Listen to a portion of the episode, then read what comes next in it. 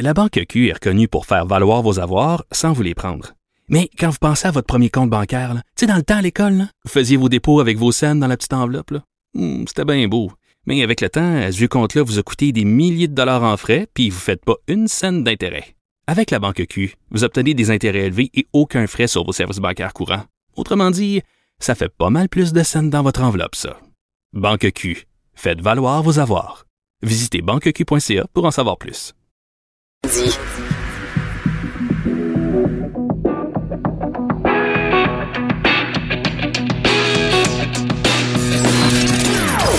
Des opinions bien à elle. Sophie Durocher. Son franc-parler ne laisse personne indifférent. On n'est pas obligé d'être d'accord. Le 29 janvier 2017, une date qui demeurera à jamais écrite en lettres de sang dans cette ville, province et en ce pays. Ce sont les paroles qu'a prononcées le juge François Huot ce matin dans la salle du Palais de justice de Québec où il était en train de lire sa sentence dans le procès d'Alexandre Bissonnette, donc trouvé coupable d'avoir tué six personnes, six innocentes victimes le 29 janvier 2017. Écoutez, au moment où on se parle à 14 heures, on n'a pas encore le chiffre précis de la sentence d'Alexandre Bissonnette. Le juge Huot donc a commencé ce matin à lire son jugement de 246 pages. Il relate en détail, et ça a été très pénible pour la famille des victimes, en détail, minute par minute, seconde par seconde, ce qui s'est passé dans la mosquée de Québec le 29 janvier. Ça a été donc très difficile. Il y a certains membres euh, des, familles des, des, victimes qui ont quitté la salle euh, d'audience pour euh, parce que c'était trop difficile. Ils ont, sont sortis en larmes. Donc on imagine toute l'émotion qu'il y a en ce moment au Palais de justice de Québec. En attendant d'avoir le résultat exact de sa sentence, on va parler avec maître François David Bernier qui est avocat, qui est analyste judiciaire et animateur du balado J'appelle mon avocat sur Cube Radio. Bonjour maître Bernier. Bonjour Sophie. Une journée comme aujourd'hui, quand euh, les proches, euh, les parents des victimes euh, sont euh, réunis euh, au palais de justice pour entendre la sentence, c'est, ce sont des, des, des moments qu'on peut vraiment marquer d'une croix blanche. C'est, il y a beaucoup d'émotions. En même temps, le juge, c'est depuis 9h30 ce matin mmh. qu'il lit son, son, son jugement. Est-ce que c'est un cas exceptionnel, un jugement de 246 pages? Oui, c'est très volumineux. Ça, ça, ça, a déjà existé, mais c'est très volumineux. Puis je crois que le juge a compris l'importance, mm. peu importe sa décision, d'expliquer ce qui est. Puis c'est ce qui fait. En passant, Sophie, je ne ferai pas de cachette. Moi, j'ai un correspondant qui me décrit en direct ce qui se passe au palais depuis ce matin. Oui. C'est assez vite à part ça. Et euh, puis je, je suis pas là, j'ai suivi tout le procès, mais là je, je suis à Montréal. Et euh, il me décrivait, c'est ça, c'est euh, dans la salle, c'est un très long jugement. Le juge décrit l'événement avec une précision qui est qui est assez troublante, si on peut dire, c'est ce qu'il me décrivait. Euh, le, dans la salle, les, les, les, les gens disent même qu'ils revivent quasiment l'événement, ont ah, revécu cet événement-là. Parce que comprenez que le juge, au départ, il va expliquer les faits et c'est cette partie-là ce matin qui était très émotive mm-hmm. et euh, les gens pleuraient. Bissonnette a été demandé par la juge assez par le juge assez fermement de se tenir debout euh, devant lui. Euh, ensuite de ça, ben évidemment, après quelque temps, a offert à Bissonnette de s'asseoir. même Bissonnette regarde à l'occasion la, foule, si on peut dire, ce qui fait. Euh, il cherche ses parents, en fait. Il cherche le, contact visuel avec ses parents qui sont dans la salle. Ben, c'est certain que oui, ses parents sont dans la salle, comme depuis le début du procès. Mm. Puis oui, ce contact-là est là depuis, je l'ai vu euh, depuis le début.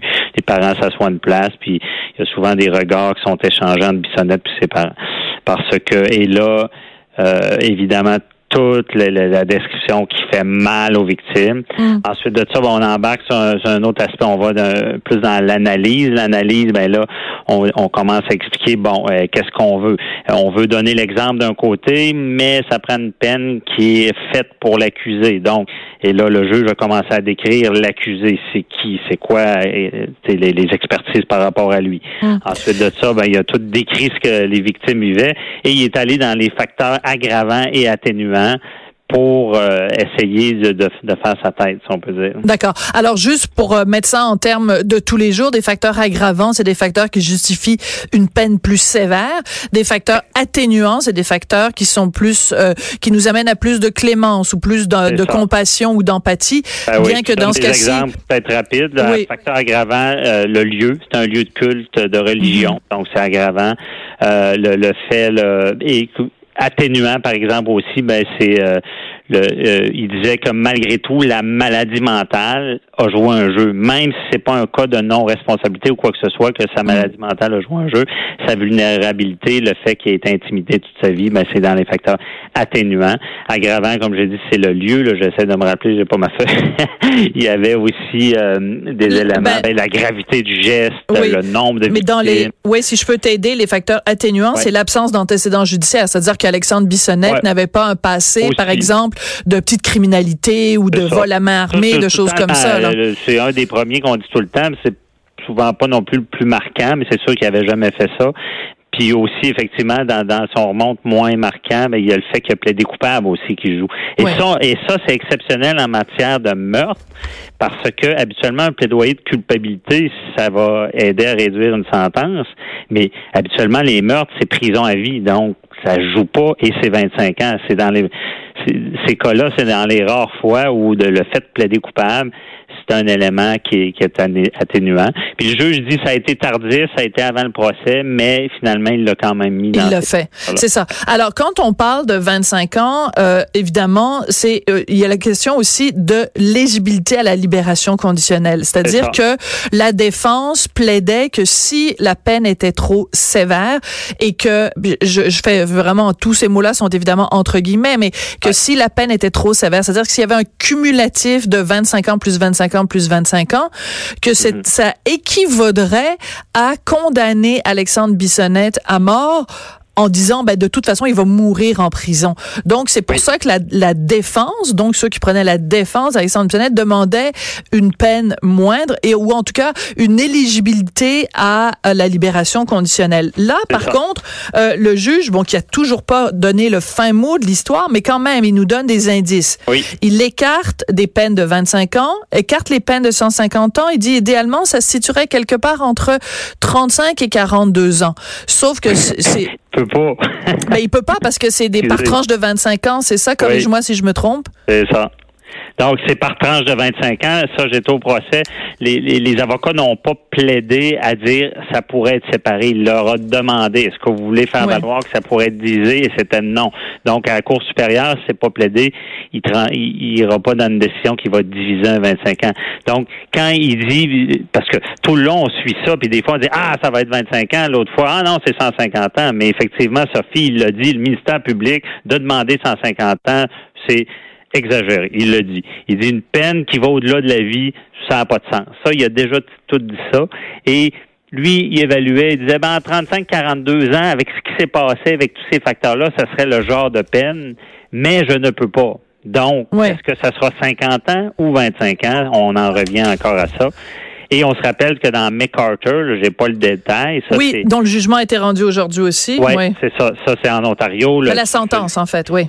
Oui, la sentence, c'est ça. Il a, tué plusieurs personnes de la communauté gay, puis ça a été sur des années. Mais lui, finalement, eux avaient demandé 25 ans. Il avait, excusez, il avait pas fait le show que à Québec on a fait de dire 150 ans. Eux ils disaient il y a 67 ans, 50 ans, ben ça, ça, ça va faire le travail, si on peut dire. Mais que tu dis, tu viens d'utiliser, ouais, tu hein? viens d'utiliser le mot le show. C'est ça en fait, c'est que c'est c'est c'est un petit peu de la de la de l'effet de toge en fait proposé plus 150 ans parce que c'est comme de toute façon c'est absolument ben, pas réaliste. Oui, je veux être poli en disant ça. D'un autre sens, il y a un argument que les gens disent qui est pas faux. Les, la couronne disait quand même pourquoi une vie vaut moins que l'autre? Tu sais, il, était sur des œufs aussi là-dessus. Mais quand on, puis ça, le juge l'a détaillé aussi. Il a fait le comparable avec les, les Américains qui n'avaient aucun problème à mettre du 150, du 200. Puis pour lui, le Canada, c'était pas comme ça. Ça fonctionnait pas comme ça. Et euh, il ramenait aussi, ce que je trouvais intéressant, c'est il ramenait vraiment toujours à dire, ça prend une peine qui est exemplaire, mais c'est pas vrai que c'est une vengeance. C'est ben fait pour le prévenu. C'est pour le, le, prévenu. Puis, Sophie, est-ce que j'ai beaucoup de choses? Non, vas-y, oui. qui est marquant là-dedans, puis ce qui frappe, puis que je doute que ce soit 25 ans, c'est que dans les facteurs atténuants, il y a la réhabilitation. Et ça, voilà. au procès, ça c'est clé. l'enjeu. C'est clé. Parce que c'est sûr qu'il y a comme, puis c'est intéressant parce que hier, on avait une discussion avec le sénateur Pierre-Hugues Boisvenu au sujet justement de la réhabilitation, Mhm. les libérations conditionnelles et tout ça. Ici, c'est un tout autre contexte parce que c'est, c'est, c'est un meurtre, un meurtre, ben, multiple Oui. meurtres. Mais la question de la réhabilitation est au cœur de cette décision-là. Parce qu'il y a deux attitudes à avoir face à Alexandre Bissonnette. Tu dis, cet homme-là est un tel monstre que, ben, oh, quand bien même on, le jette en prison, qu'on jette la clé, qui, qui meurt en prison, de toute façon, on peut rien changer. L'autre attitude, c'est de dire, regarde, euh, il est jeune, euh, dans la trentaine, euh, même si tu lui donnes 25 ans de prison, si pendant ces 25 années-là, il suit des thérapies, il se rend compte de la gravité de son geste, il, euh, il fait un travail sur lui-même, c'est sûr que ça me ramènera pas les six victimes. Euh, mais c'est le, c'est le fondement de notre système. C'est pour ça Voilà. qu'on c'est c'est- c'est réel. Puis Sophie, tu le dis bien, puis c'est vrai. Puis au procès, c'est un enjeu. Tous les Ouais. experts ont dit qu'il était réhabilitable, modéré, qui appelait là, euh, que ses risques de récidive étaient modérés, était réhabilitable. Un expert est arrivé à la fin, Chamberlain, et là, lui, il a mélangé les cartes. Il a ah dit oui, rappelle-nous, rappelle-nous. Oui, ben c'est ça. Ce qu'il a dit, non, ce type de personnalité-là que je détermine différente sera une personne qui va se cristalliser euh, dans le temps et qui va même se servir de ses thérapies pour passer devant la commission des libérations conditionnelles et être libéré sans euh, vraiment être réhabilité. Et là, ça Et a ça, frappé. oui. Mais ce que j'ai vu en ce moment, j'ai été, j'ai été pas surprise, on peut dire, de, de Mm. voir que dans les facteurs atténuants, la ré- réhabilitation est là. Et ça rentre tout juste aussi, le juge parle d'une décision euh, de, de qui, qui est de la jurisprudence qui dit que la possibilité de libération conditionnelle doit être réelle. Ça, ça en dit long aussi. Parce que peut-être le 50 ans, c'est réel, il sort à 77 ans. C'est, c'est, il est Mm. peut-être étiré, là. Mais c'est quand même des facteurs importants.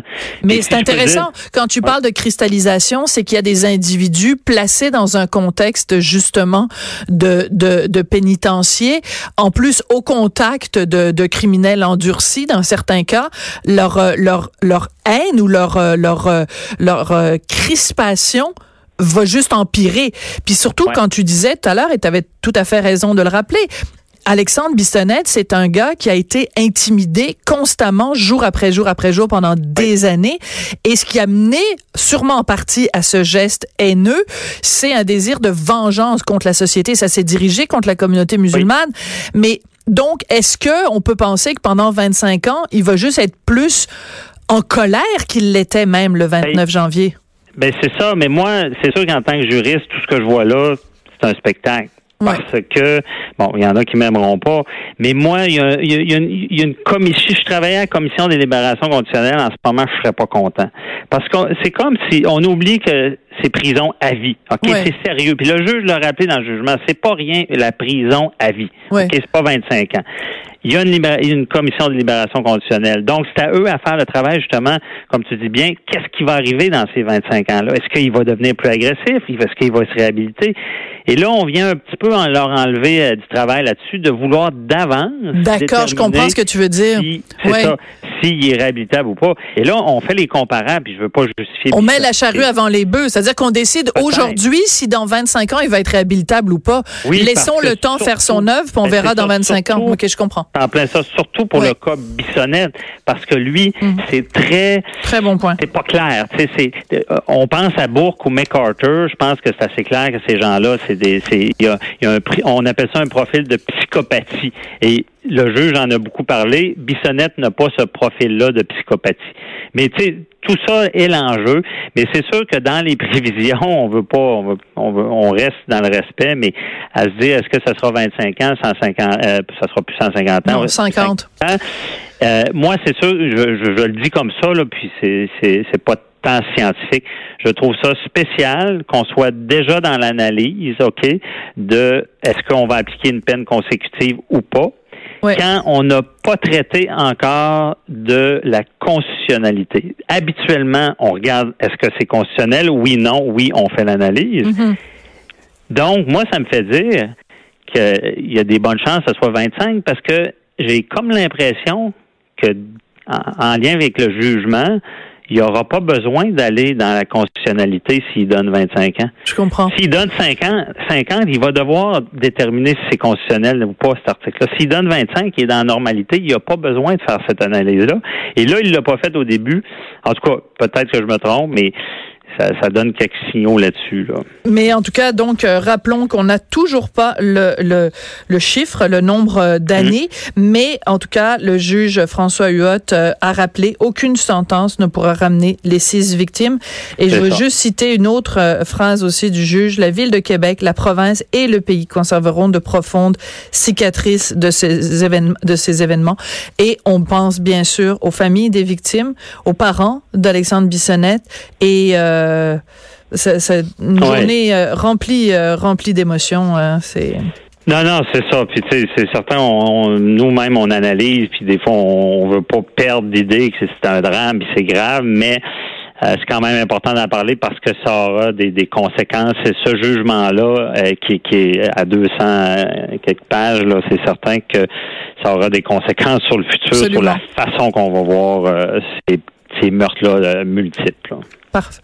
Ben, merci beaucoup d'être venu euh, nous en parler, euh, Maître François David Bernier. On se reparle peut-être euh, début de semaine, si vous voulez. Il y aura plus d'infos. Là, on est beaucoup dans, dans, la spéculation encore. Mais en même temps, c'est important aussi de comprendre le processus judiciaire, même si on n'a pas le, ah, le, chiffre final. de toute façon, si on l'a d'ici la fin de, de l'émission, c'est sûr qu'on va vous le communiquer.